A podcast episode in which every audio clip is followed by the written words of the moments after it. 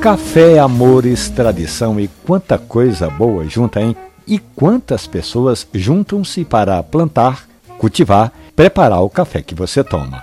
Pernambuco tem toda essa tradição e nós estamos aqui fazendo todo o possível para que mais pessoas conheçam esse processo, que, como eu sempre digo, vai do pé à xícara.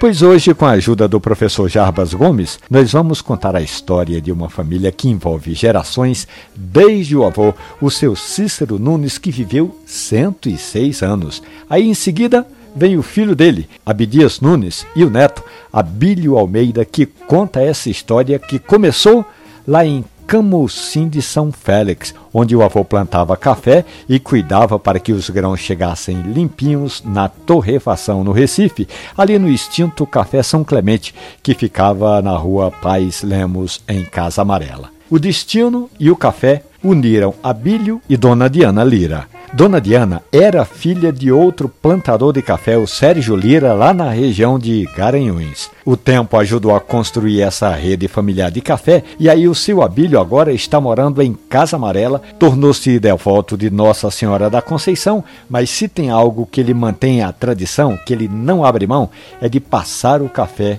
para toda a família. E sempre no bom e tradicional método de coar o café no coador de pano. E você, tem alguma história do mundo do café? Conte que a gente publica aqui na Rádio Jornal e essas histórias ficam ali, hospedadas nos aplicativos de podcast. Café e conversa. Um abraço, bom café.